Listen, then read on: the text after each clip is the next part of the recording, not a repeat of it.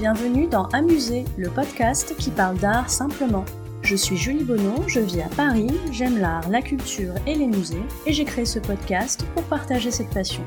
L'objectif d'Amuser, c'est de raconter l'art autrement, de raconter l'art de manière ludique et décalée, de ressentir l'art sans trop l'intellectualiser. Si comme moi vous aimez apprendre sans faire trop d'efforts, vous êtes au bon endroit. Un nouvel épisode d'Amuser est mis en ligne tous les lundis. Vous pouvez vous abonner à Amuser sur les plateformes iTunes, Deezer et Podcast France. Je serai ravie de recevoir vos commentaires et suggestions, voire vos bonnes notes si ce podcast vous plaît. C'est le meilleur moyen d'encourager et de soutenir Amuser. Vous pouvez également me suivre sur les réseaux sociaux. Sur Instagram et sur Twitter, c'est le compte amusé underscore fr. Et sur Facebook et via la chaîne YouTube, sous le nom Amusé. On continue la mini-série de mes œuvres préférées. Aujourd'hui, on parle bronze, marbre, plâtre, terre cuite, on parle sculpture. Et on parle de mon sculpteur préféré, Jean-Baptiste Carpeau. Et non, ça n'est pas Rodin. Et de ma sculpture préférée de chez préféré, Hugolin. Rodin aussi, il a fait un Hugolin, mais celle de Carpeau, c'est vraiment ma préférée. J'ai découvert cette œuvre en visitant l'exposition consacrée à Carpeau au musée d'Orsay en 2014, la bien nommée exposition Carpeau 1827-1875, un sculpteur pour l'Empire, qui s'est tenue du 24 juin au 26 septembre 2014. Le titre de cette expo est une transition parfaite vers la mini-bio rapide de Carpeau. Carpeau, il est connu en tant que sculpteur, mais il a aussi été dessinateur. J'aime beaucoup les artistes multitechniques, je trouve que ça enrichit vraiment leur art. Carpo, il a remporté le prix de Rome, qui est, je vous le précise si vous ne le savez pas, le The Voice de l'époque, mais pour les artistes. Bon, j'exagère un peu. C'est le concours qui permet aux artistes le remportant d'aller se former à Rome pendant 4 ans à la Villa Médicis. C'est donc la quête du Graal pour certains artistes. Plus tard, Carpo deviendra le chouchou des grands de la France. Il a œuvré pour Napoléon III, qui lui a passé commande plusieurs fois.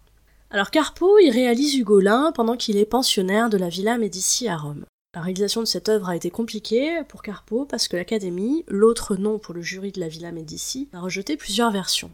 Carpo veut faire un groupe de personnages alors que ça va à l'encontre des règles de l'Académie. Il réussira tout de même à le finir comme il le voulait. Hugolin, c'est la représentation d'une histoire vraiment horrible d'un épisode tiré de l'enfer de Dante. Hugolin, c'est un tyran qui est condamné à être muré vivant. Déjà, c'est pas cool, mais en plus, il doit être emmuré avec ses fils et ses petits-fils. Merci pour eux. Crevant de faim, Hugolin, il aurait mangé les enfants avant de mourir, je vous avais prévenu, c'est glauque. Ce qui est génial, c'est que Carpo, il livre vraiment une œuvre qui retranscrit cette horreur. La tête et les mains d'Hugolin sont vraiment déformées par la rage, la faim, le dilemme, on sait pas vraiment quel sentiment en fait.